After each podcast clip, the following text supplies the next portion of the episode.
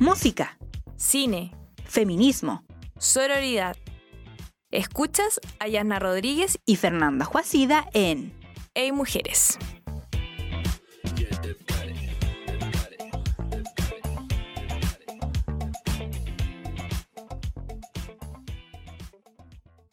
En ocasiones me siento extrañamente perdida en lo que debo hacer. Por generaciones nos han esperanzado que el amor de nuestra vida nos hallará, que nos complementaremos perfectamente y formaremos nuestra familia, que seremos una madre tierna y luego una abuela de cálidos abrazos. Y dentro de este ciclo encontraríamos el significado de la vida.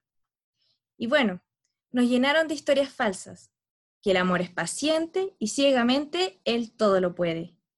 Pero si llegamos pacientemente a nuestros 25 o 30 años y no cumplimos con el mandamiento, es porque hemos perdido el enfoque y automáticamente te conviertes en la mujer amargada, quien no pudo mantener a nadie a su lado, y entra el temor que te meten de que te quedarás sola, que nadie te va a querer y que serás la próxima loca de los gatos.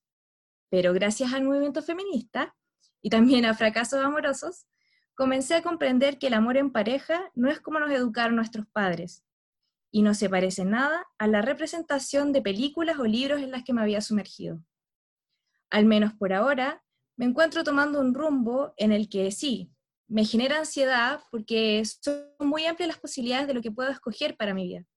Pero la sensación de que no dependo de un otro ni que tengo dueño es maravillosa. Por amor, no quiero ser sumisa ni obediente.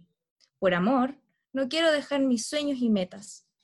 Este amor romántico nos convierte también en seres dependientes y egoístas, porque utilizamos estrategias para conseguir lo que anhelamos, porque nos enseñan que una da para recibir y porque esperamos que el otro abandone el mundo del mismo modo que nosotras lo hacemos.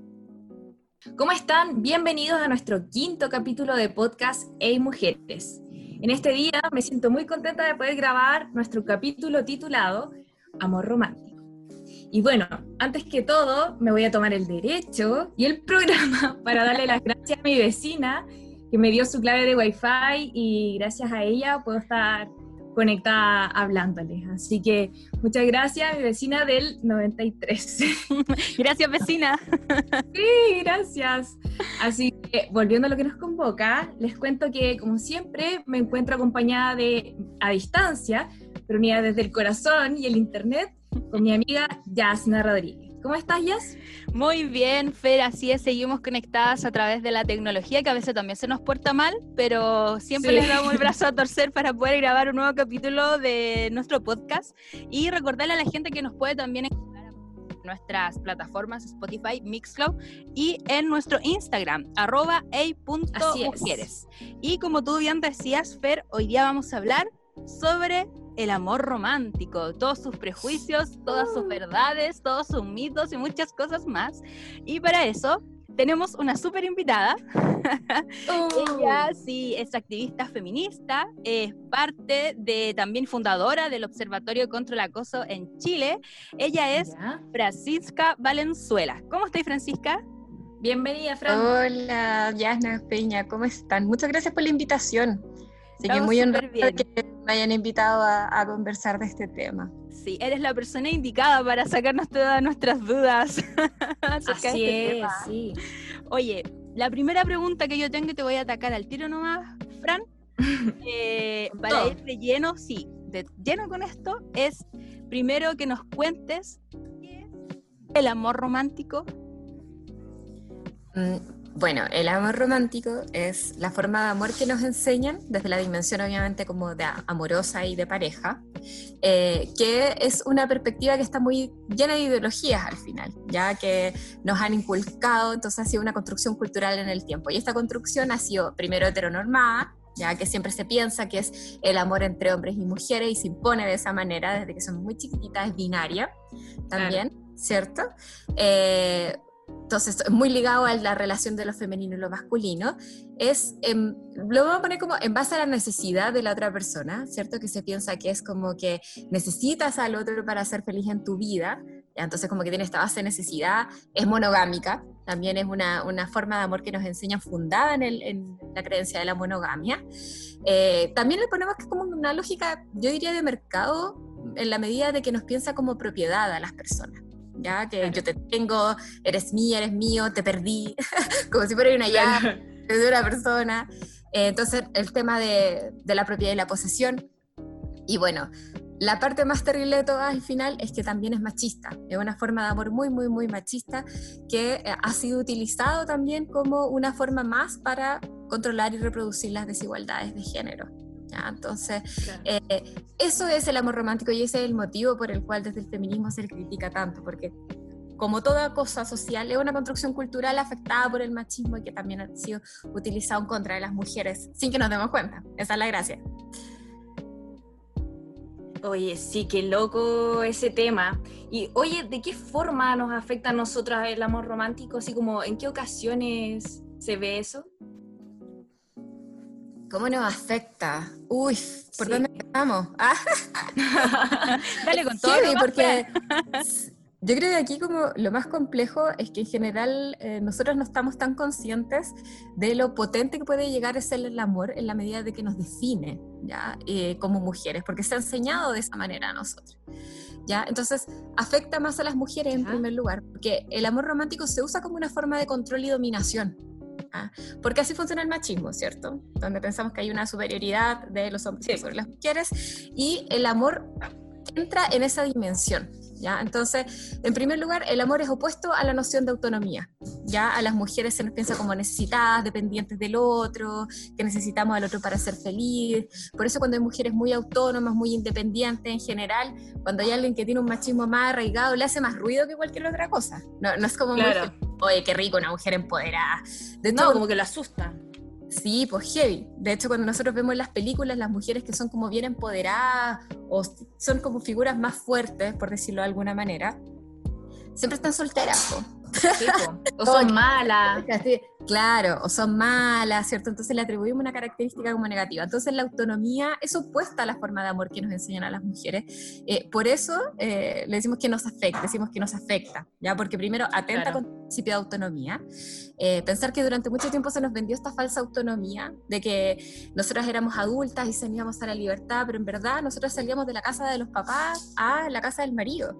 ¿ya? Nunca la mujer tenía un proceso de desarrollo de autonomía propio o de conocerse siempre como pensada en, hacia el otro, ¿ya? Entonces, por eso es muy usual que estemos ante las primeras generaciones, y siempre lo rescato, las primeras generaciones chiquillas que salimos de la casa donde crecimos para vivir sola o para vivir con amigas o para explorar de una manera distinta. O viajar viajar, ¿cachai? Un montón de cosas que no hacíamos y todavía eso visto con mucho recelo. Antes era súper horrible que fueras joven y te fueras a vivir sola. Onda, pero es que ya lo peor, ¿cachai? Se te inventaban cagüines. De hecho, hay libros antiguos que, es como una de las cosas que no podía hacer una mujer chilena. Es eh, irte a vivir a joven. ¿Cachai? Que era como que fuera ahí. No, no, si es cuático. Después, oh, Qué loco. la oportunidad de mostrarle después ese pedazo de libro. Porque sí, porfa. Eh, bueno, entonces el amor se nos enseña diferente a los hombres que a las mujeres, digámoslo así en términos bien simples, pensando que se enseña de una forma binaria. Y a nosotros se nos enseña como una meta en la vida, ya como si fuera una prioridad y una forma de desarrollarse. Y va de la mano con que durante mucho tiempo las mujeres obviamente estábamos relegadas al espacio privado, que así es como se termina de controlar el tema del amor. Eh, no pensemos más atrás todavía, cuando ni siquiera teníamos la oportunidad de entrar a la universidad, no trabajábamos o trabajábamos no remuneradamente nomás, esa es la verdad. Entonces, el amor se enseñaba como una meta en la vida. O sea, una de tus metas como mujer era eh, tener pareja. Y esa cuestión, queramos o no, ha perdurado en el tiempo, no de la misma forma, pero para nosotros sigue siendo algo muy prioritario y finalmente un distractor. La cantidad de tiempo que invertimos pensando en eso es heavy, chiquillas. De hecho, nos educan de esa manera. Ya la cantidad de revistas que 20 consejos para no perder a tu chico, 20 consejos para entender su cerebro, 10 cosas que tienes que hacer para que no se vaya de tu lado. o sea, nosotros recibimos esa educación, esa es la verdad. Y, y se nos castiga diciendo que si no cumplimos con eso que se nos exige desde el amor, que no tiene nada que ver con ser autónoma y libre, sino que todo lo contrario, vaya a terminar sola. Y queramos o no, nos sigue afectando ese tema. Ya aunque nosotros somos muy críticas, igual todavía estamos aprendiendo a sobrevivir a este entramado brígido del amor romántico. Sí, referente a lo que tú decías, eh, Fran estaba escuchando poniendo mucha atención en lo que dijiste, porque a mí me pasó ahora, eh, hace un poco tiempo, no esté la cuarentena, yo igual ya llevo un tiempo sola, y bueno, me bajé una aplicación de cita, ¿cachai? Así como para conocer gente, ¿cachai? Cuarentena. qué heavy, qué heavy ver cuando uno ya tiene más confianza en sí misma y también te va a ir desconstruyendo un poquito y, y tú como que enfrentáis a un hombre, y, o sea, me refiero a enfrentar en la forma de comunicación, de conocerse, eh, y les da miedo, es como eh, a una mujer que es eh, independiente económicamente, que es como que tiene sus metas claras, qué es lo que quiere, y que si sale alguien, una pareja bien, y si no, no, ¿cachai? Eh, me pasó en, un par de situaciones con chicos con los que yo, y eso que ni siquiera nos conocimos, ¿cachai? O sea, solo conversamos porque estamos en cuarentena, y era como, oh, así como que se asustaron, ¿cachai? Porque, no sé, uno ya, bueno, por eso digo, es un trabajo también el de construirse, porque como bien tú decías, nos enseñan y todo, libros, películas que hablan de amor, que la mujer eh, tiene que dejarlo todo así como por amor. Sumisa. Claro, como, como que ella no puede ser em, estudiar y con la pareja porque tiene que dejar una de las dos cosas, ¿cachai? Como que ella siempre se ve con esa necesidad de dejar algo... Eh, o de estar detrás del hombre. Claro, ¿cachai? Pero me refiero porque la mujer siempre hace las cosas por amor. ¿Cachai? Y, y, están, nos enseñan así y que fuerte ver cómo también eso asusta a los hombres. Bueno, yo creo que no todos, estoy súper heteronormado en mis comentarios, ¿cachai? Pero, pero es para generalizar. Claro, ¿cachai? Pero me refiero a que brígido también cuando los hombres tampoco entienden eso, esa parte de, del amor romántico, ¿cachai? Porque ellos se asustan, ¿cachai? Se asustan eh, y, se alejan de las mujeres en vez de decir, oye, no, qué bacán, no sé, po, ¿cachai? Como ver tener una, a una persona, conocerla así. Y eh, lo otro también cuando hiciste, nos comentaste que era el amor romántico, eh, también eso de la necesidad, de, de cuando uno está sumergida todavía bajo este velo del amor romántico, de decir, es que yo te necesito, como que también tengo la capacidad eh, de, no sé, escuchar las algunas canciones, ver películas cuando te dicen así como, es que yo te necesito a mi lado, es como, no puedo respirar si no estáis conmigo. Qué fuerte, qué fuerte ese mensaje y que nosotros crecimos bajo esa mirada, bajo crianza. claro, ¿cachai? Y, con el tiempo y bajo mucha terapia, lo debo decir, bajo mi experiencia, uno se va deconstruyendo, ¿cachai? Y qué bacán que también existan personas como tú, Fran, que nos puedan enseñar eh, más sobre el amor romántico. Bueno, después de todo ese discurso que dije,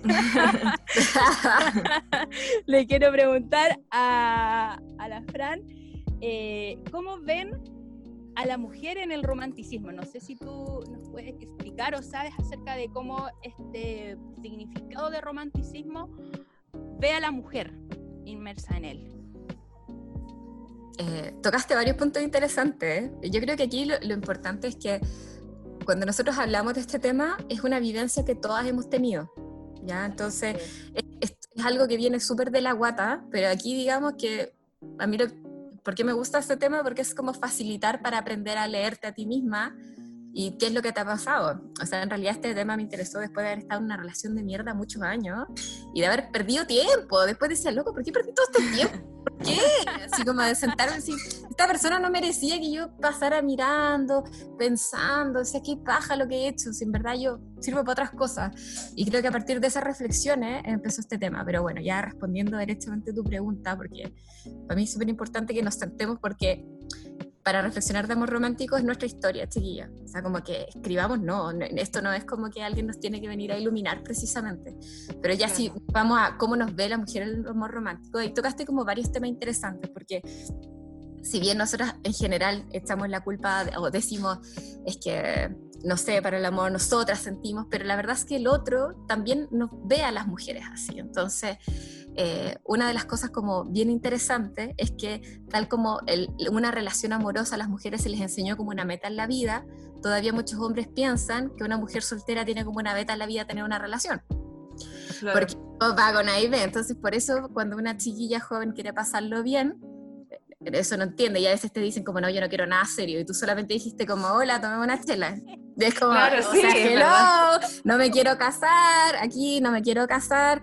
Entonces es porque también nos vendes así del otro lado, porque así es como se ha enseñado. Entonces, ¿cómo se ve a la mujer? Como no es como un agente activo, en primer lugar. Entonces ahí va con lo que tú estabas diciendo, que si una toma la iniciativa, eh, es como, dicen, no, me gustan las chiquillas que toman la iniciativa. Mentira, muy raro En general se, se chunchan, les rompies, porque se les rompe el esquema de lo que se enseña, porque en el amor romántico, en este rollo de cómo nos relacionamos afectivamente, o incluso un poco sexualmente ya, eh, tiene que ver con que las mujeres no cumplimos roles activos, siempre se, nos, se, nos, muestra como personas que somos pasivas, sumisas, necesitadas, dependientes, controladas por el amor, no paramos de pensar en el amor y en ti y esperarte en la casa porque te amo. Claro, y el amor lo es todo. Exacto. Y a pesar de que nosotras digamos, mira, ¿sabéis que yo no soy tan así? pucha, yo creo que la cantidad de tiempo que nosotras pasamos pensando en nuestra relación, en los problemas que hemos tenido en la relación, que mi amor te quiero preguntar un problema, somos nosotras las que tenemos la administración de una relación amorosa en nuestras cabezas. Y eso no tiene que ver tanto ya con que eh, decir yo soy, me defino como sumisa, necesitada, puede que no. Incluso puede todo lo contrario, que te definas como una mujer autónoma, pero aún así no estás conforme con tus relaciones amorosas y eso tiene que ver con que históricamente, como se nos ha enseñado que es un tema nuestro, todavía lo tomáis como un tema tuyo. Como que es más tu responsabilidad y estáis más atenta a las cosas que podéis mejorar en la relación, que pucha, que lo encuentro medio egoísta y yo en verdad doy más, ¿cierto? Entonces, esas cosas no suelen pasar más a las mujeres, precisamente porque igual, a pesar de todo el feminismo que tengáis arriba, esas cosas igual te permean. Entonces, nos ven de esa manera, ¿ya? Se nos enseña, por una parte, a que nos sintamos así y que el otro también nos vea de esa manera. Entonces, eh, es, bien difícil como romper con el tema de los estereotipos. Bueno, entonces, entre todo ese rollo, además, nosotros tenemos el deber de aguantar, de creer, de soportar, de ser vista gorda, porque el amor es más importante, ¿cierto? Justificar cosas por el amor, porque en alguna parte se enseña que es más importante tener una persona al lado tuyo que ser feliz contigo misma. Y ahí yo creo que radica absolutamente todo el problema, porque el amor es lo más importante para las mujeres, pero el amor por el otro, no el amor por ti. Y ahí claro. ya la caga. pero, exacto, porque así es como si nos vamos a los casos más drásticos, mujeres que son asesinadas a manos de personas que dicen amarlas, o porque ellas aman, retiran denuncias. O sea, entonces la forma de amor que se enseña es tan dañina, es tan nos deja tan de lado de nosotras mismas que podemos llegar a casos tan extremos como ser asesinada, solamente por dejar el amor. Hay, hay historias muy heavy, así como que me conmueven. Bueno, no creo que no sea el momento para hablarlo, pero por eso el amor se liga con la violencia también, porque la violencia es otra forma de control y dominación con las mujeres, es decir, este es tu lugar, aquí te tengo, y en los casos más extremos ya sabemos lo que pasa, entonces es heavy como el amor, no hay que subestimarlo, o sea, llega hasta los, los, puntos más graves como el asesinato de las mujeres, como el femicidio, entonces por eso un temón, da, da para mucho. Sí, oye, de referente a lo que tú estabas diciendo como del amor y la violencia, encontré un texto, un, un extracto solamente de Coral Herrera, que escribió en, en, Picara Magazine. Y bueno, ahí dice y confirma todo lo que tú estás diciendo, que dice, voy a leer un poquito nomás, dice, por amor las mujeres nos aferramos a situaciones de maltrato, abuso y explotación. Por amor con tipos horrendos que al principio parecen príncipes azules, pero que luego nos estafan, se aprovechan de nosotras o viven a costa nuestra. Por amor aguantamos insultos, violencia, desprecio. Somos capaces de humillarnos por amor y a la vez de presumir de nuestra intensa capacidad de amar. Por amor nos sacrificamos, nos dejamos anular, perdemos nuestra libertad, perdemos nuestras redes sociales y afectivas. Por amor abandonamos nuestros sueños y metas. Por amor competimos con, otras mujeres y nos enemistamos para siempre. Por amor lo dejamos todo. O sea, y que heavy leer esto porque claramente va con todo lo que tú decías y que, claro, todos estos femicidios de cuando dices que yo la maté por amor, qué fuerte. Eh, también recordar que los medios de comunicación hace un tiempo atrás validaban también eso de, de, poner hasta portadas, de decir que la mató por amor, la mató por celo, la mató o porque ella claro, tenía otra pareja, entonces la mató. ¿Cachai? Y, y creo que esta frase cuando aquí Coral escribe y dice, lo dejamos todo, qué fuerte ver cómo eso pesa más, creo yo, no sé si estoy equivocada, en las mujeres, en nosotras, más que en los hombres. Eh, y como bien decías tú, porque estamos enseñadas y vernos también así bajo, bajo el hombre, bajo el alero de ellos, ser las sumisas, ¿cachai? Y como que uno lo aprende con el tiempo y bajo las experiencias de cada una. O sea, yo te escuchaba a ti decir, yo también estuve en una relación de 10 años en la cual sufrí mucho, eh, estaba bajo esa mirada de amor romántico eh, y yo me sentía que después no sabía qué iba a hacer de mi vida en ese momento. Era como, no puedo hacer nada, nada no sirve para nada más porque esta persona X eh, no va a estar a su lado. Y me costó también mucho entenderlo, mucho, darme cuenta que no era así.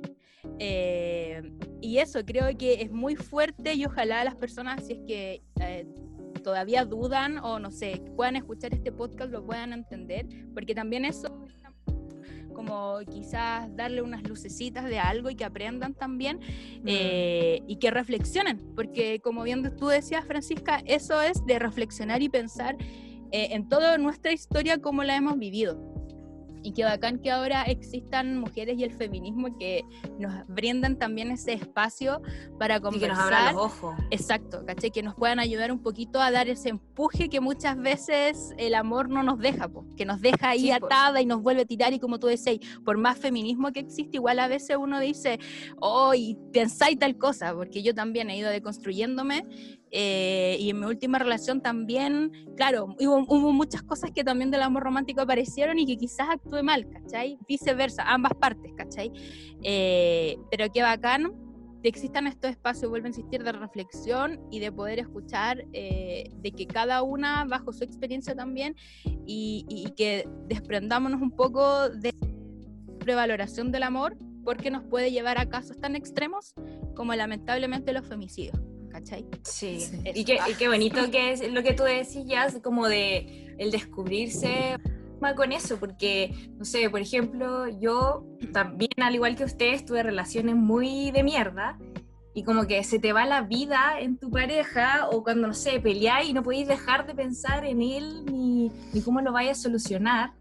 Pero, por ejemplo, yo ahora en mi relación actual, no sé, pues, nos peleamos y yo ya siento como esa satisfacción como, no, bueno, él no lo es todo, así como no, no se me va la vida. ¿Y qué pasaría si, no sé, llegáramos a terminar? No me voy a morir, voy a seguir haciendo mis cosas.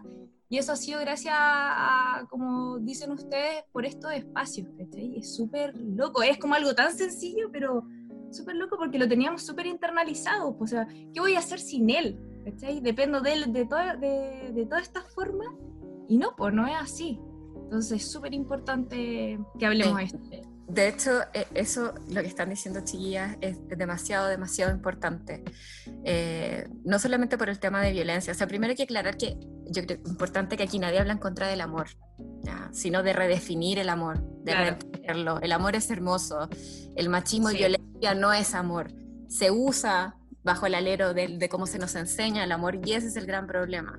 Ya, o sea, para que entendamos que si al final del día hay, un femicidio es porque hay machismo, no por el amor. Entonces, creo que, bueno, entendiendo la respuesta de los medios de comunicación, pero lo que tú decías y es, creo que es, es, muy, muy importante porque muchas veces las mujeres callamos por vergüenza. Y yo creo mm. que ese es uno de los temas como que a mí más me costó, y es que en general nosotros nos gusta contar la historia y a todo el mundo de cuando salimos más victoriosas que cuando damos la cacha. que cuando sí, eh, pero ¿sabes qué? Hablemos de cuando damos jugo, hablemos de cuando dimos una vuelta innecesaria, porque ahí es cuando es importante que nos apoyemos entre nosotras. Yo creo que el tema, y que no solo yo, sino que también lo han dicho, por ejemplo, Coral Herrera también, que antropóloga feminista, bacán, que ha estudiado mucho el tema de las relaciones amorosas y por eso se ha dedicado al tema. Yo invito mucho a leer a Coral Herrera, muy buena. Eh, tiene que ver con el tema de democratizar el conocimiento del amor como feministas, que empecemos a replantearnos las relaciones en un sentido mucho más amplio. Y por supuesto también aprender juntas a perderle el miedo a estar sola.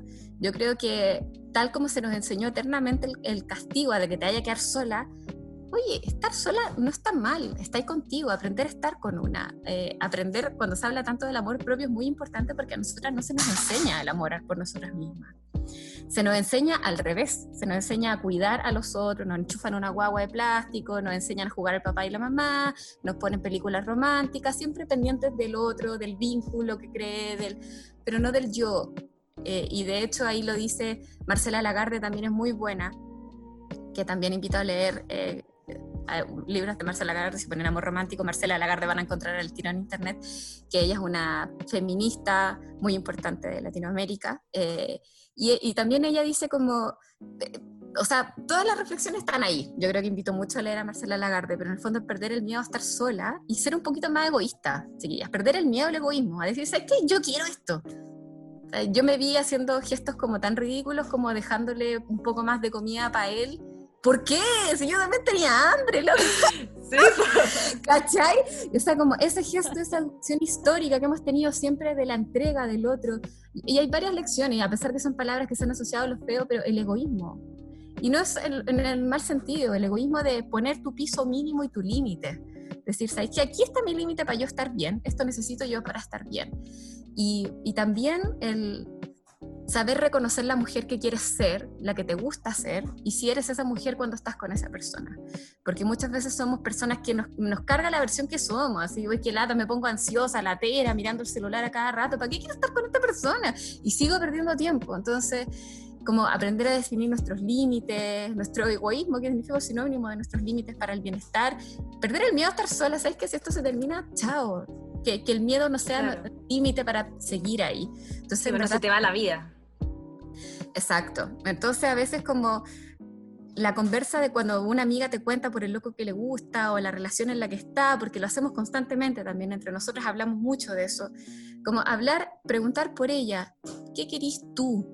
Dejemos de hablar de lo que está pensando él, porque pasa mucho de, es que lo que yo creo que a él le pasó, que me respondió este mensaje, ¿qué importa? No nunca vamos a adivinar lo que pasó por la cabeza de él. ¿Qué querís tú? A ver, dime tú, ¿qué querís tú? Entonces, darle la vuelta a la, a la dirección. ¿Te gusta la mujer que eres con esta persona? Me estoy hablando como una demente, así como intentando leerle el cerebro. ¿Realmente quería estar ahí? Como darnos la, vuelta al tipo de conversación que tenemos entre amigas. Yo creo que eso es súper sí. Escuchar las espacio. Entre nosotros nos podemos ayudar mucho, yo creo, con este tema, más de lo, más de lo que pensamos. Sí, eso es súper importante ayudarnos. También me pasó hace poco con una amiga que su pueblo lo terminó con ella, cuento corto, el loco había conocido a otra galla. Yo le digo, ya, bueno, pucha, qué pena. Y le digo, ya, pero ¿qué, qué pensáis hacer ahora? Puta, no sé, porque no íbamos a ir a vivir juntos y mi plan era este y él y no sé qué. Y así, pero no, loca, así como tú, ¿qué querías hacer? ¿Qué, ¿cuáles son tus ganas? ¿Querés viajar? ¿Qué? Y me dice, oh, no, como que todo lo había enfocado, proyectado con él. Entonces, como que ahora no tengo nada que hacer, ¿cachai? Y yo le decía, ya, pues. Entonces, se te viene lo más entretenido, ¿cachai? Empezar a planificar, a planear, a construir lo que quería hacer, ¿cachai? Y yo así como, oh. A conocerse una también, po, porque cuando rompí eso, eso, esos lazos, o como bien decía la Fran, de porque claro, sí, en esas relaciones, a mí me pasó mi última relación, así como no me gustaba la persona que era yo y me costó mucho también como aceptar eso, como que yo decía, no, sé que el problema siempre, uno también se echa la culpa como de muchas cosas. Eh, y claramente después de, de, pensar y todo, reflexionar, después de que pasa toda esa ansiedad y esas cosas, claro, te das cuenta de decir, yo no quiero volver a ser esa persona. ¿Cachai? Y, qué bacán esas amigas que existen que te dicen, como, como decís tú, Fran, como decir, ¿qué es lo que quieres tú? Como que ya, dejemos de hablar del loco o de esta persona, ¿qué quieres tú? El amor propio, de uno empezar a entenderse y a quererse y, darse prioridad, porque yo lo que he aprendido este último tiempo es que la primera responsabilidad afectiva es con uno misma. Creo que esa es mi gran enseñanza de, de las últimas relaciones que he tenido. Y, lo, y he tratado de ir poniéndolo en práctica, a veces obviamente cuesta porque estamos bajo esa presión social que años. enseñaron, claro, ¿cachai?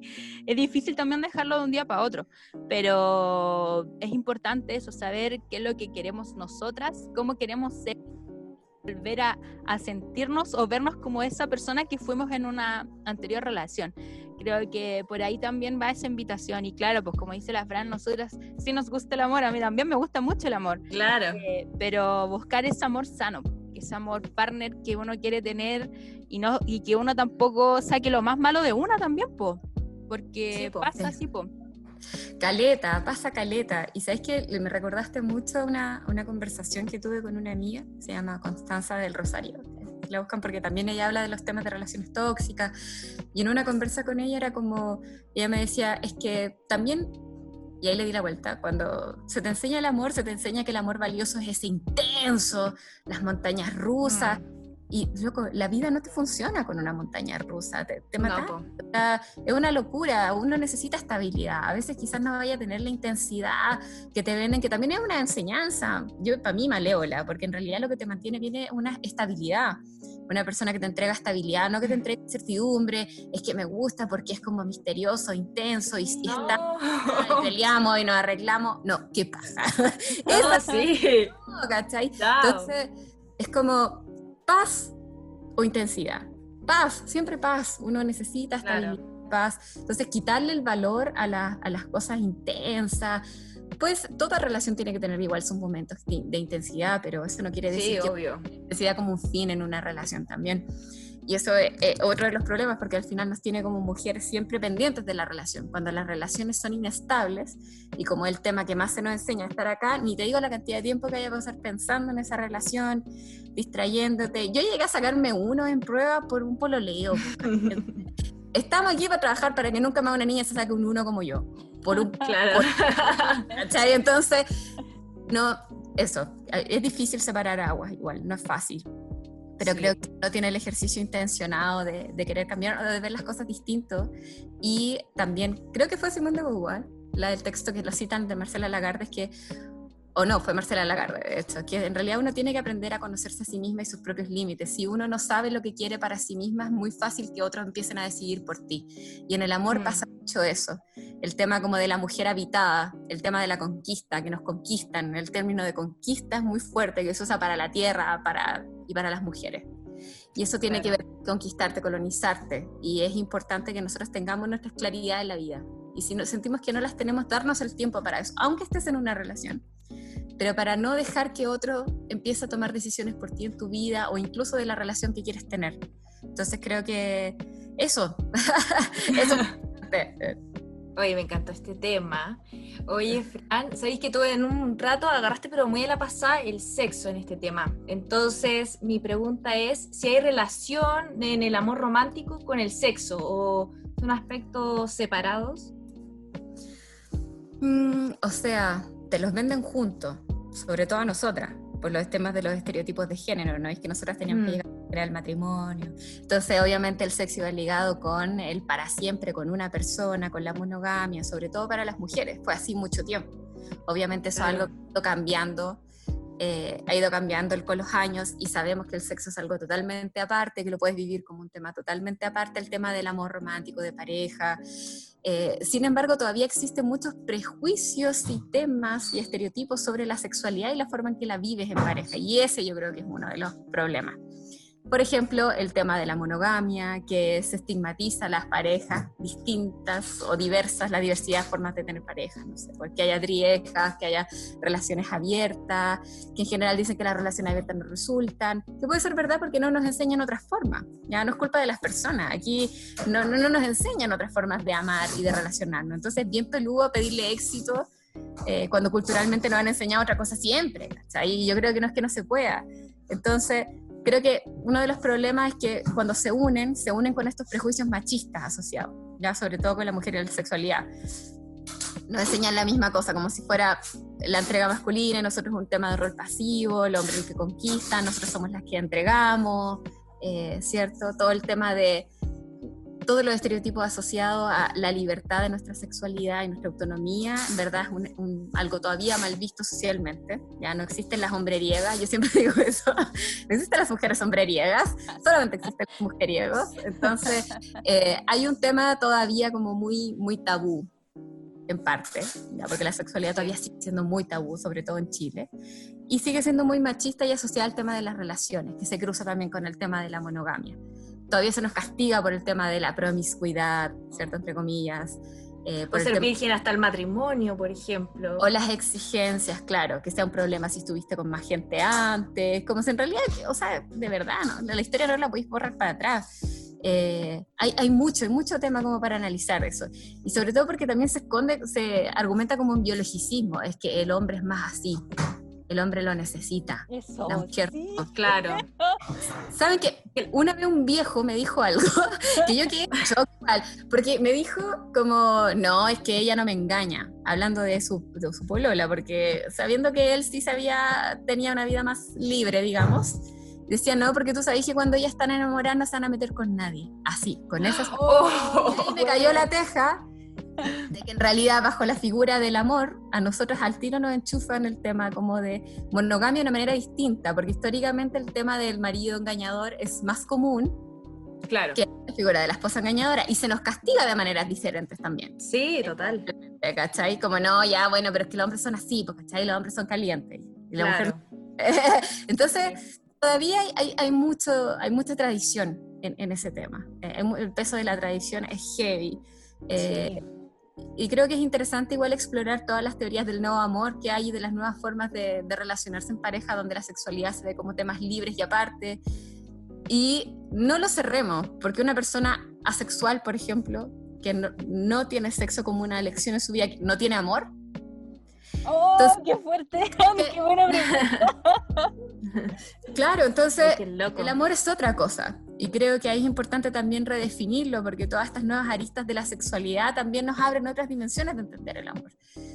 Así que es un temor y nada, pues ojalá abandonemos la tradición vieja que todavía nos culpa, nos estigmatiza y nos exige cosas de manera distinta que a los hombres, que siempre, como siempre, se lo excusa, porque, porque son así. Entonces, todavía sigue siendo un tema bien sexista ese.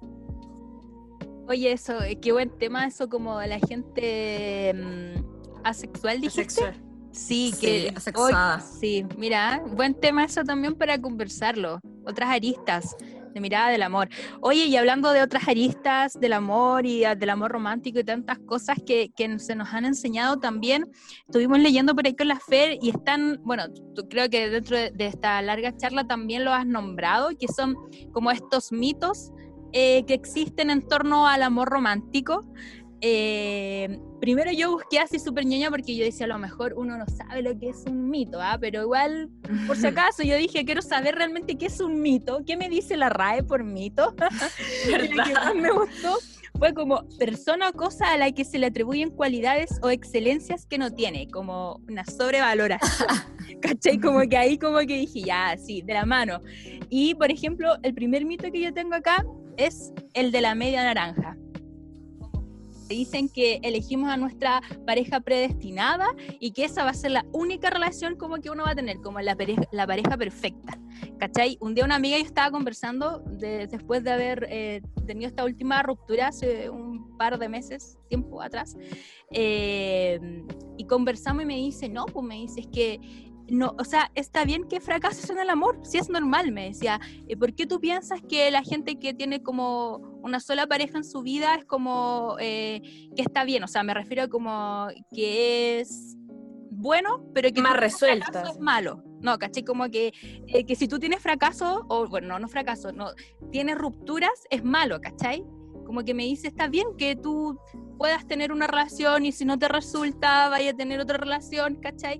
Porque también es como, no, es que yo ahora me enamoré y va a ser para siempre, porque es mi media naranja, ¿cachai? Como que también creo que eso de, eh, de que le tenemos mucho miedo de este amor porque conlleva, el fracaso de las relaciones porque también conlleva todo este prejuicio y todo lo que nos han enseñado, como lo que ha dicho la Fran durante todo el programa, ¿cachai? Como el miedo a estar sola, eh, el miedo a que no tener como que uno no sabe qué hacer después de la relación, ¿cachai? Eh, entonces también ese mito de la media naranja, ¿cachai? Tú, Fer, ¿cuál otro mito tenías?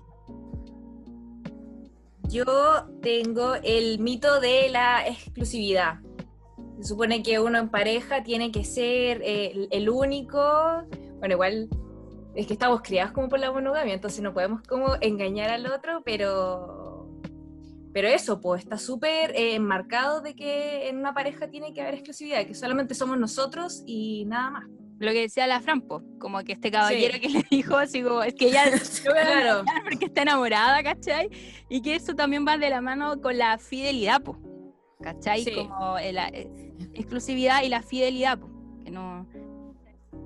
Mm, Bueno, esto es bien interesante porque al final el machismo está lleno de mitos en general. eh, que Se usan en realidad básicamente para invalidar el feminismo y o seguir conservando el machismo.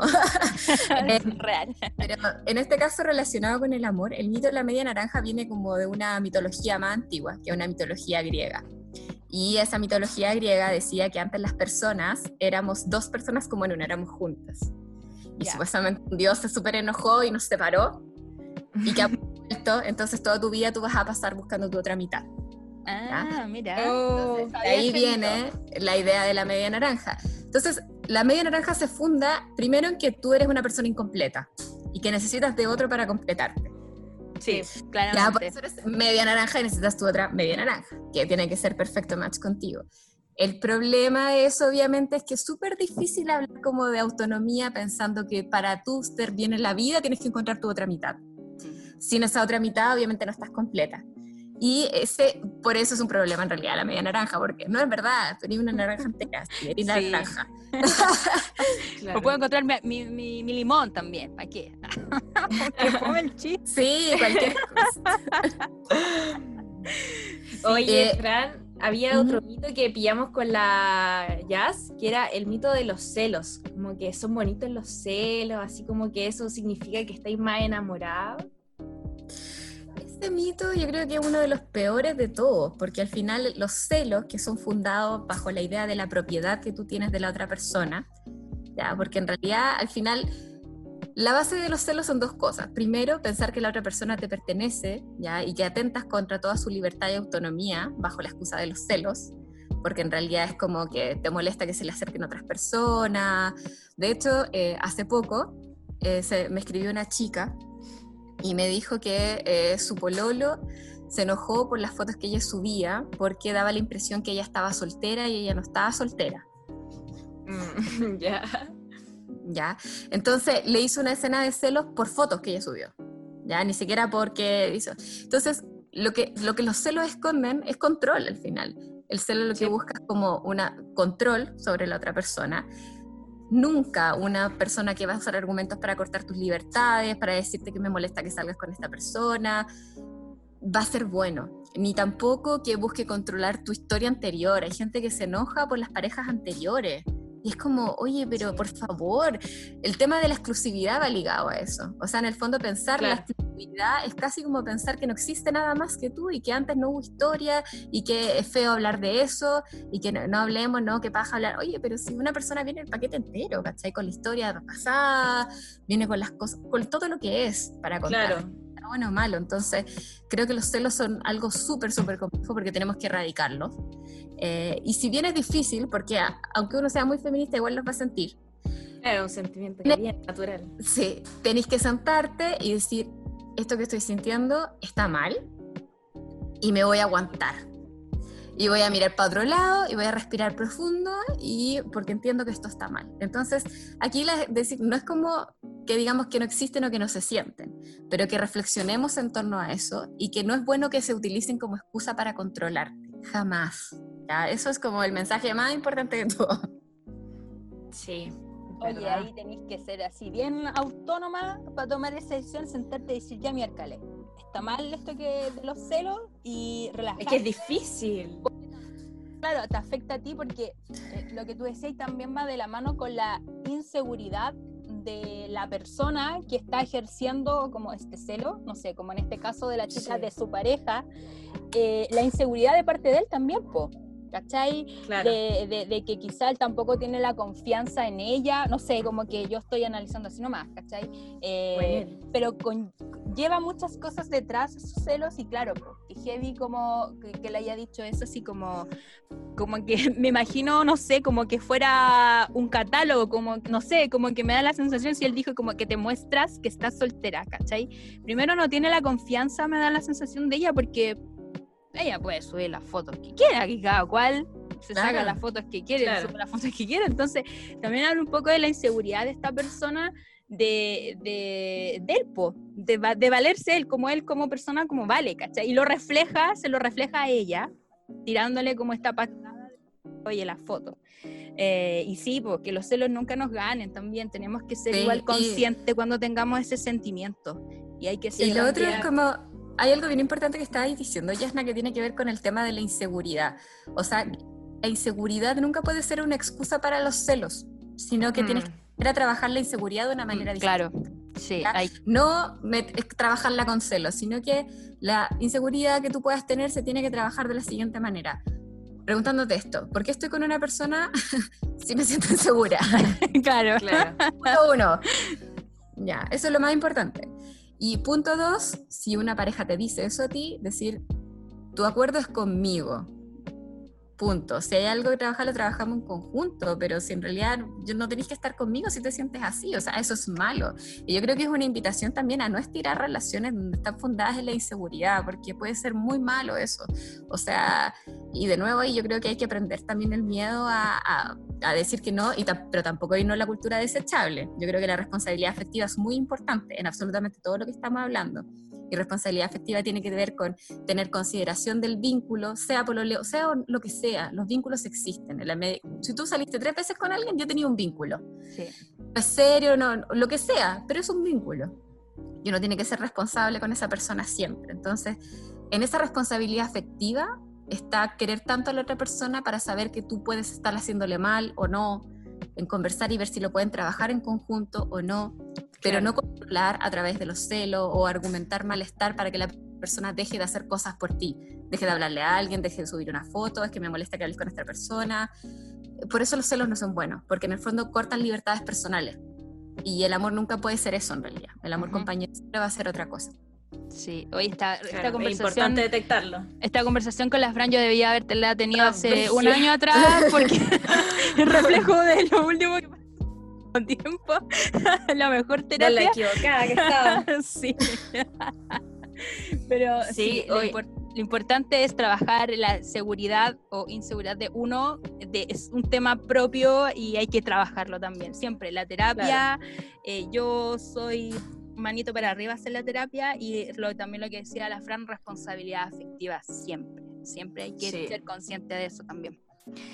Y, oye, y de todo lo que habíamos hablado también, el, el mito, bueno, que va todo porque es todo unido, el mito del Sí. matrimonio también, po, porque eh, eso también de, de creer que uno tiene que hasta cierta edad no más puede casarse, ¿cachai? Eh, yo todavía lo sigo escuchando. eh, todavía hay gente que me dice a mis 33 años, pero la va a dejar el tren, ¿cachai? Claro. Como, como que, que tren, primero señora, que tren, y déjeme así, ¿cachai? Como que, que es fuerte también que lo liguen a eso de que una sí, o una se tiene que contraer matrimonio, bueno, cada cual cree, pero creo que basado en lo que estamos hablando hoy del amor romántico, bajo esa consigna también, pues, ¿cachai? Como que teníamos que casarnos, formar esta familia, eh, ser mamás también, creo que, obvio, va todo bajo ese alero de, de ser menos, de mirarnos menos que ellos.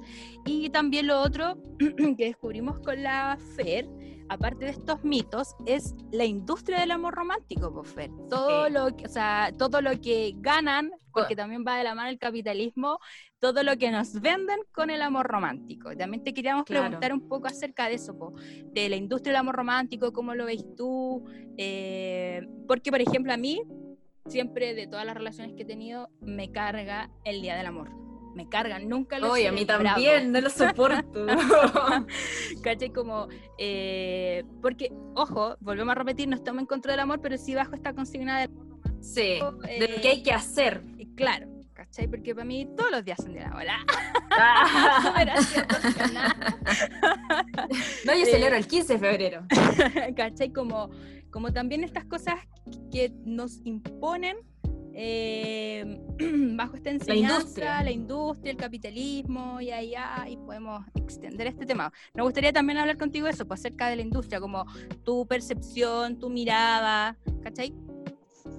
Sí, creo que si hablamos de la industria, yo creo que más, de la, más, que San Valentín, yo creo, porque yo creo que en Chile, pues, está- o sea, en Latinoamérica igual está conocido, pero tampoco es- tenemos así como no es nuestra Navidad, digamos.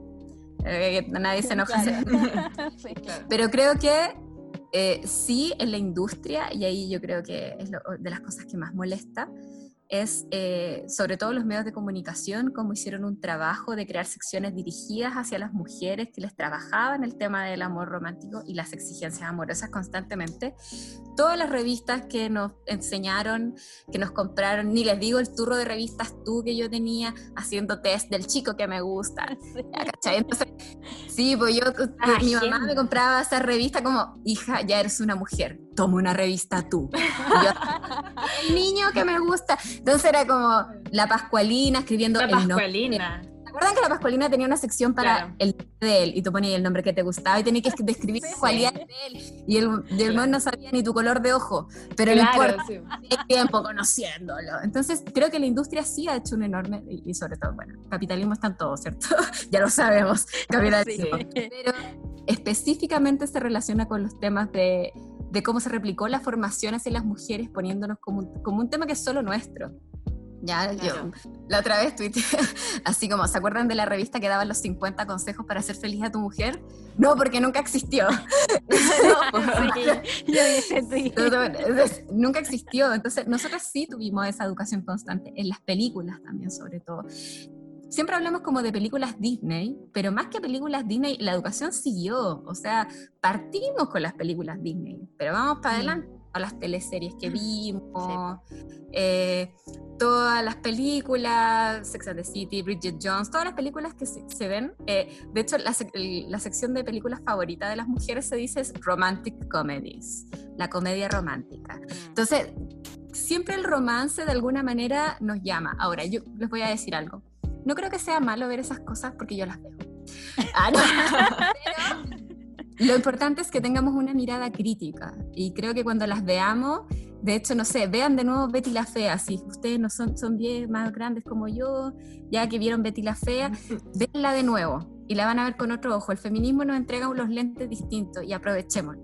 Yo creo que seamos más críticas, que ganas de haber aconsejado distinto a una amiga o incluso nosotras mismas. Que ganas de haber aconsejado diferente a la Fran de 20 años, cuando Sí, cayó en una relación fatal, cuando le hicieron daño y creo que, eh, o sea, la industria ha hecho mucho, pero sobre todo la industria de comunicaciones, revistas, agendas, todo, todo lo nuestro siempre ha estado dirigido en torno al tema del amor. Barbie novia un día me regalaron algo así. Entonces era como los juguetes, ¿cachai? Yo me acuerdo Claro. que mi hermana, mi hermana chica le regalaron un novio y una novia, así como de figuritas, como de matrimonio, para jugar a la boda. Y eso fue hace cinco años atrás. ¿eh? Entonces, eh, sí, esas cosas todavía pasan. Entonces, la industria sí, con, con tema de juguete, enseñanza, revistas, películas, nos bombardean por todos lados. Sí, y así como hasta los juguetes de, no sé, de cocina son para mujeres, todo rosadito. Oye, lo que tú decías de... Para estar en la casa. Sí. Claro, sí, pues, para tenerte ahí. para todo. lo que tú decías de esas películas, sí, yo igual veo. Yo Hoy día en una, tengo una recomendación de una película eh, de comedia, no sé si está bajo el de amor en la sección, pero sí una comedia que habla un poco del amor. Y lo que tú decías, Fran, como de analizar las películas, a mí me pasa con la teleserie que está dando el Mega, lo voy a decir así, abiertamente en la tarde, eh, ese papá a la deriva, ¿cachai? Esa comedia fue hace como cinco años atrás, seis años, y con mi hermana era cuando la vemos decimos, qué mal envejeció esta teleserie. Porque salen unos diálogos que yo digo, y Sí. pensar que uno antes avalaba eso, así como, eh, oh, eres la- una mujer lanchera, ¿y cómo? Para ser mujer manejas una lancha, ¿cachai? Como cosas así. Sí. O, o el otro día también, así como la pareja del protagonista fue a echarle así como la choría a esta niña lanchera, así, no te metas en el medio. Y uno, como con mi hermana, nos miramos y decimos, qué mal envejeció esta teleserie. Y gracias, feminismo, por darnos estas herramientas, como decís tú, de analizarlos, pues, ¿cachai? Como de decir, Claro, Oh, Otros lentes. lo miráis, lo miráis y, y lo analizáis y tenéis esa conciencia también, po, de poder hacer Claro. ese ejercicio, porque claramente antes uno no hacía esa, ese análisis, quizás hace tiempos atrás, ¿cachai? No. Eh, entonces, claro, podemos ver todo, incluso yo también todavía a veces veo películas Disney porque me gusta, ¿cachai? Eh, pero claro, tú también eres consciente, po, eres consciente de lo que Sí. estás viendo, ¿cachai? Así ese análisis. Oye, Fran, y todas estas preguntas que te hemos hecho, la gente también nos escribió eh, nos dejó algunas preguntas para ti en nuestro Instagram, que nos pueden encontrar como arroba mujeres. Y la primera pregunta que nos dejaron es, ¿cómo podemos salirnos de esa figura de amor romántico? Uy, eh, esa pregunta es muy difícil porque nadie tiene una receta exacta, pero sí algunos tips yo creo que son importantes y que de hecho lo fuimos conversando aquí, creo que a lo largo de la sesión igual conversamos varias cosas sobre el tema del despertar un poco el egoísmo, ¿cierto? Cuando me estoy olvidando mucho de mí para poner sobre el otro, cuánto tiempo gasto pensando en amor, mi pareja o preocupaciones para que el vínculo funcione eh, versus lo que invierte el otro. Si el otro invierte la misma cantidad de tiempo que yo y si ese tiempo es superior al que tú gastas pensando en cosas para tu desarrollo personal, Ahí, rayita. Yo les juro que hice ese ejercicio, anotar cuántas veces al día estaba pendiente de estas cosas y empecé a equilibrar la balanza por cosas para mí. A ver, cosas de lo que yo quería, de panorama, de averiguar, eh, eso. Y, y, lo otro es una pregunta muy importante, que yo creo que esto lo digo porque yo no sé si les pasó cuando más chica, pero yo era mucho, fui, supe ser la polola que miraba al pololo jugar, miraba al pololo tocar guitarra. Y ah, mucho el ejercicio de la idolatría. ¿ya? Y lo recordé porque hace poco vi una chiquilla que estaba sentada al lado del pololo y el pololo jugaba y pasaba una hora jugando y ella al lado mirándolo. Mm. Y la pregunta fue como, ¿eres tú idolatrando? ¿O él también está presente en tus pichangas de la vida, como le digo? Porque yo también iba a ver las pichangas a mi pololo cuando era chica. Mm. Y después me di cuenta que él nunca iba a ver mis cosas o que no estaba enterado de mi vida que las cosas que él hacía de alguna manera parecían más importantes, sus juntas, sus amigos. Entonces, existe una proporcionalidad y ahí yo creo que hay que levantar la alerta, pucha, parece que aquí estoy siendo más yo, idolatrando, que siendo un vínculo más compañero. Y ahí se te levanta la otra. Entonces, y lo otro importante también es detectar si en el vínculo o la persona que tienes al frente eres enemiga o compañera. Y digo enemiga porque en el amor romántico se enseña la conquista. ¿Ya? Entonces, como existe la conquista, es una superposición sobre el otro, como si alguien tuviera que ganar ahí, alguien tuviera que ganar o controlar. Y eso es muy distinto a la visión de compañerismo. Entonces uno tiene que aprender a detectar cuando la otra persona te ve como más como un enemigo, como una compañera, que son los que suelen ser más mentirosos, que o van a estar hablando más con los amigos, diciendo como no, que ando con el grillete el fin de semana, refiriéndose a estar en pareja. Entonces tiene que ver no con verte como una compañera, sino con verte como un deber, como algo que tienen que cumplir, como, como algo que tuvieron que, que ganar, ¿ya? Y nadie tiene que verte de esa manera. Y lo otro es, ¿te controla o te acompaña? Y yo creo que no hay que confundir cuando las personas te están controlando, ya sea con celo y que es que estar contigo y te amo mucho, eso no es acompañar. ¿ya? Acompañar es saber estar contigo y que tú estés... Sí, y lo que hablamos también que es muy importante, ¿te gusta la versión que saca de ti esa persona? Entonces, si estáis peleando y pasándolo mal y para ti es más importante estar con la persona que la versión que eres de ti, empieza a encender la alerta. Porque si hay mucho tiempo estando con alguien y te carga lo que eres tú, porque yo supe ser una franquicia, bueno, que paja lo que soy, me odio, pero lo amo. No. Entonces ahí tenemos que, estamos, tenemos que salirnos de esa figura, replegar y decir, chuta, en verdad, esto no es para ti. Entonces quédate con quien no corte tus libertades, no te haga dudar de tu seguridad, de lo que eres, ni de ti misma, ni de tu autoestima. ¿ya? Alguien que empieza a afectar los temas de autoestima también, empiezan a encender toda su alerta y por sobre todo con quien tengas paz, ¿ya? Con quien estés tranquila, estable. Creo que ahí hay muchos tips para reflexionar. Y yo creo que lo más difícil es que a veces sabemos todas estas cosas y aún sabiéndolo no podemos dejarlo. Y yo creo que este es el caso, intentemos buscar ayuda, hablemos con nuestra amiga, sinceremos lo que más podamos, porque amiga siempre se puede, de alguna u otra manera, entonces se puede. Sí. Eso.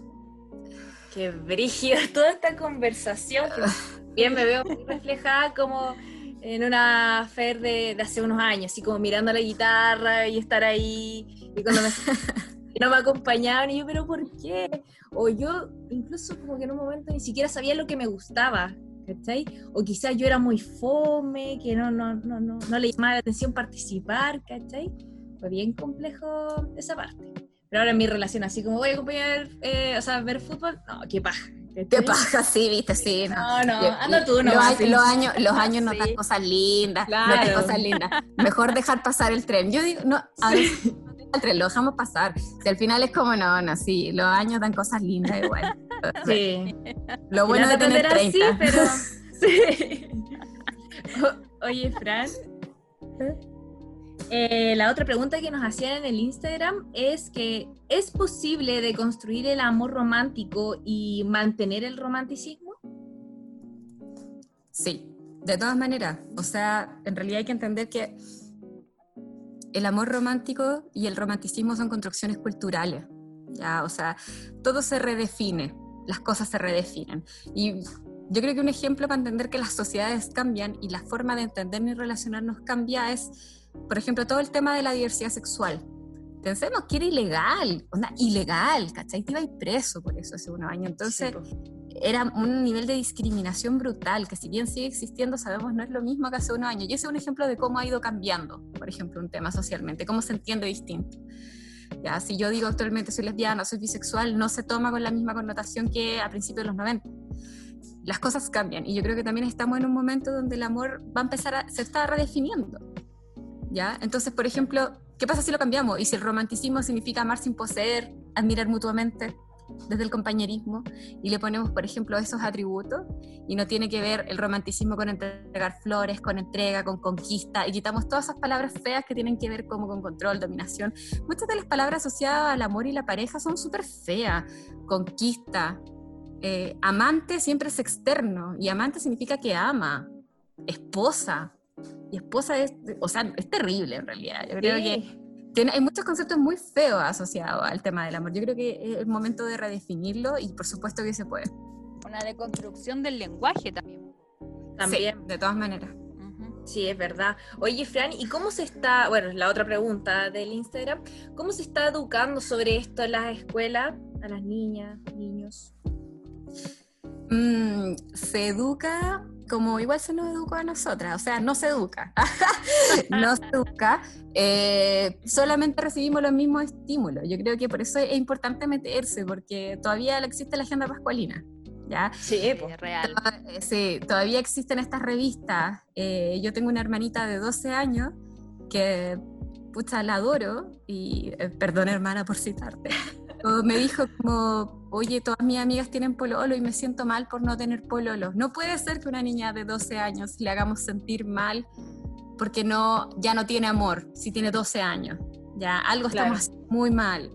Y eso no tiene que ver con la casa, tiene que ver con lo que te muestran las redes sociales, sobre la pareja, sobre el amor, los consejos, todas las cosas que se les recomiendan a estas niñas, las películas que les muestran. Entonces, eh, el amor no se piensa como una educación formal, en primer lugar, nadie te enseña a amar. Y yo creo que ese ha sido un problema. Por eso es importante que hablemos de responsabilidad afectiva, o enseñamos conceptos que ojalá alguien nos hubiera hablado alguna vez. Lo aprendemos en la vida. Ya, yo soy una ferviente creyente, ya les dije que entre las mujeres debemos democratizar el conocimiento del amor que oprime, ya para que dejemos de repetir historias de disconformidad veces pienso, pucha, qué ganas de que cuando chica alguien me hubiera contado más que esto pasa, cómo pasa, cómo enfrentarlo, que a las mujeres en el, amor nos agrede muchas veces, eh, que se puede encontrar algo distinto, que es mejor lo estable que lo intenso, eh, que está mal que yo gaste mucho tiempo, que está mal que la persona no me admire como el tiempo que yo gasto mirándolo en un escenario con su guitarra, ¿sabes? Mm. Eh, eso nos enseña y creo que parte del feminismo y lo lindo del feminismo es que nos abre estos espacios sobre todo lo digo porque en Instagram a veces escribe gente que tiene 20, 19, yo digo, pucha, que bacán, que lo están leyendo en una tan crítica, que son momentos donde, pucha, que nosotros estamos acá a los 30 hablándolo, pues, ¿cachai? Y claro. poder hablarlo antes. Sí, qué bacán. Me acordé, ¿sabéis qué? Perdón, Fran. Eh, me acordé de una frase de una canción de los fabulosos Cadillacs cuando tú dijiste, eh, Frank, como que no nos enseñan. Eh, hay una frase que dice una canción que en las escuelas nos enseñan a memorizar fechas de batallas, pero que poco nos enseñan de amor. Tan real como la vida misma. Muy real, muy real, muy real. nadie nos enseña esas cosas, pero como dice la Fran, gracias feminismo por haber llegado a nuestras vidas eh, y poder así tener más conocimiento y también traspasárselo. Igual tengo una sobrina de 15 años eh, y conversamos también, pues ella también a veces tiene estas cosas como eh, de, claro, tienen pareja no, ¿cachai? Y hubo otras cosas mm, de la vida misma, no sé, ¿cachai? Como que no sé en estos momentos, pero claro, uno hace ese, esa comparación y decís que lata que todavía eh, esté presente eso mismo que a mí me pasó hace 23 años atrás, no sé, ¿cachai? Estoy pensando. Así que... es brigia la presión que te meten desde chica, es súper heavy, que, cuánto grande. Oye, no, sí, heavy. De hecho, a propósito, solamente para cerrar, si alguien tiene la curiosidad y le gusta ver las películas de Disney como La Yasna, le invito a rever clásico, porque yo siempre he pensado como es muy interesante como el modelo de lo deseable para el amor. Es muy charcha, oye, son mujeres que no hablan en ninguna película, ni La Bella Durmiente, ni ninguna habla, onda de no, no sabemos qué piensan. Ya, la sirenita estuvo muda, entregó su voz por un hombre. Eh, por favor, la Cenicienta no le dijeron ni pío, le probaron un zapato y se casaron con ella. no tiene ningún sentido. Todas las cualidades de lo deseable que se enseña a ser muy delicada, además con estereotipos físicos muy particulares, ya que también eso atenta contra la seguridad de mujer y la búsqueda del amor que pierde flaca, rubia, piel blanca, por decir. eh, entonces son como, todas cantan, cocinan, todas lavan mucho la losa, con ayuda de animales, por supuesto. Y después de eso tenemos las brujas, por eso a mí me gusta mucho el tema de la analogía de la bruja, porque la bruja tiene mucha cualidad que es poderosa, vive en un castillo gigante, nadie, nadie la está manteniendo, pero es mala y está sola y soltera y no tiene amor. Entonces en realidad todas las cualidades de nuestra autonomía como mujeres se asocian a la soledad, se asocian a a lo negativo, y las niñas todavía ven estas cosas. ya son películas, no que pasaron de moda, Yo conocí Disney y todavía las niñas salen vestidas de Cenicienta, y eso fue el año 2015 más o menos, entonces no es algo que no esté vigente. Y, y creo que es súper importante que reflexionemos sobre el contenido que se entrega, sobre los mensajes que se transmiten, porque desde muy chiquititas esto permea. Así que el, amor es político y al igual que el feminismo hay que tratarlo con, esa perspectiva. Oye, Fran, Fer, eh, les cuento que ya estamos llegando al final de nuestro programa del día de hoy, que estuvo, primero se pasó rapidísimo, yo seguiría hablando con la Fran mucho más acerca de esto. Y para terminar ya y cerrar el programa de hoy, eh, vamos a ir con las recomendaciones, porque eh, Fran te cuento que siempre en cada capítulo damos una recomendación. No sé si tú tienes algo que estás leyendo o algún documental o algo que tú quieras recomendar a la gente que nos va a escuchar, algún libro quizás acerca de lo que estábamos hablando. Bueno, igual tú hiciste hartas recomendaciones durante la conversación, eh, pero por si quieres volver a repetirla. Sí.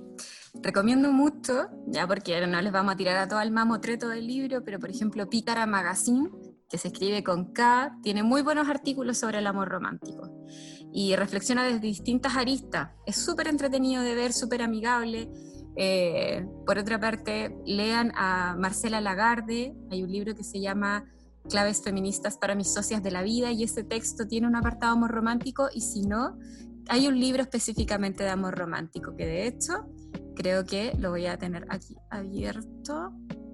No sé si existe alguna forma de compartirlo, pero creo que si ustedes buscan claves feministas para la negociación en el amor, es un excelente libro.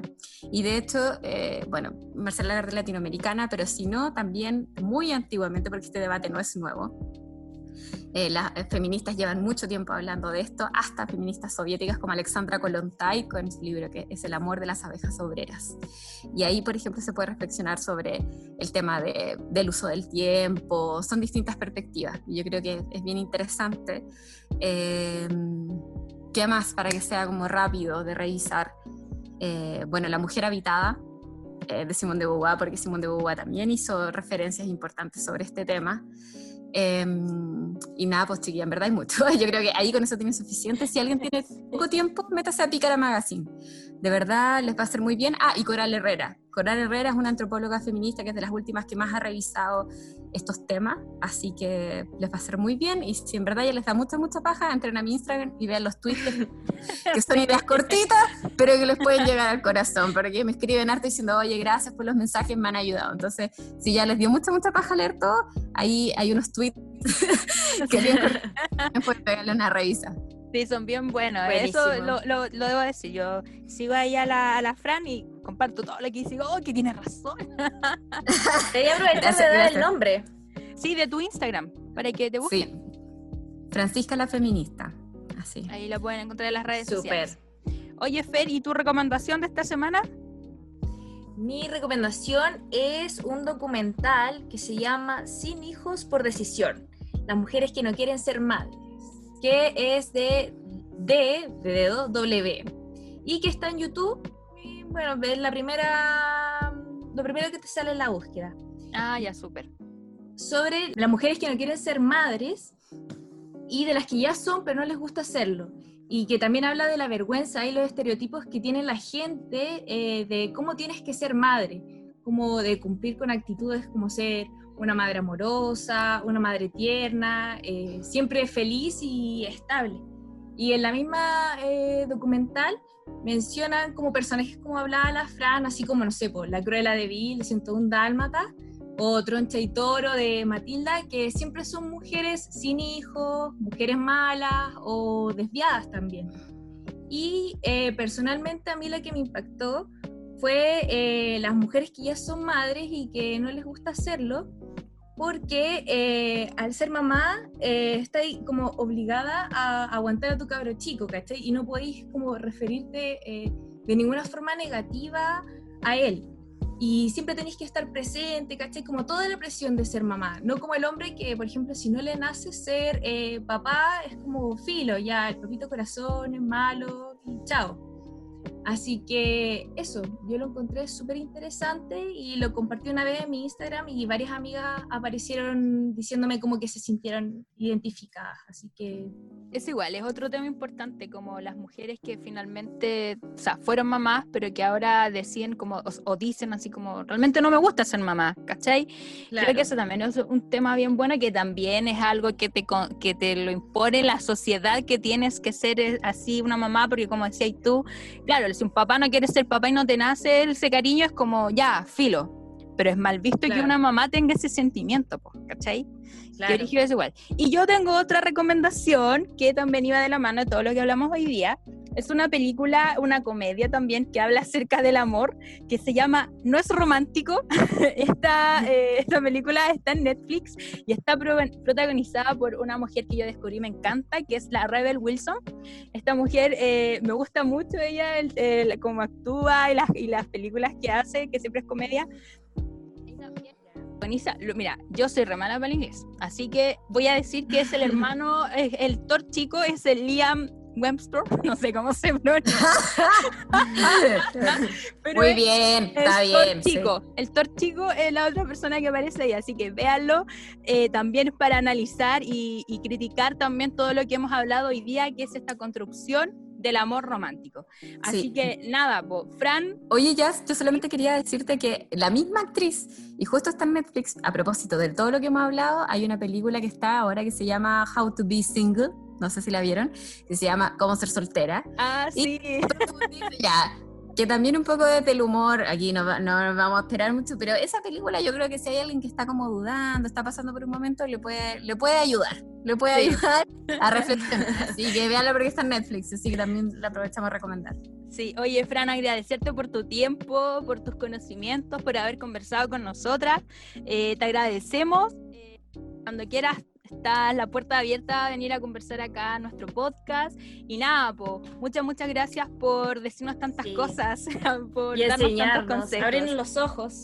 Sí. Muchas gracias por la invitación y en realidad, nada, yo eh, creo que aquí nadie dice algo nuevo. Es como que en realidad estamos conversando de lo que todo nos pasó, pero lo ordenamos. Claro. Bueno, como sistematizado. Pero eso. Así que muchas gracias por la invitación, lo pasé muy bien. Muchas gracias a ti. Qué Así que, bueno. Feña, un abrazo a la distancia.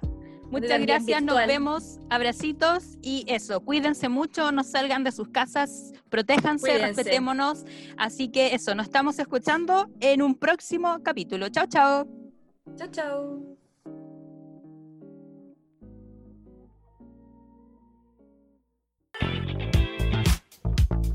Desde los estudios de la Universidad de las Américas, ¿Escuchaste? Hey Mujeres,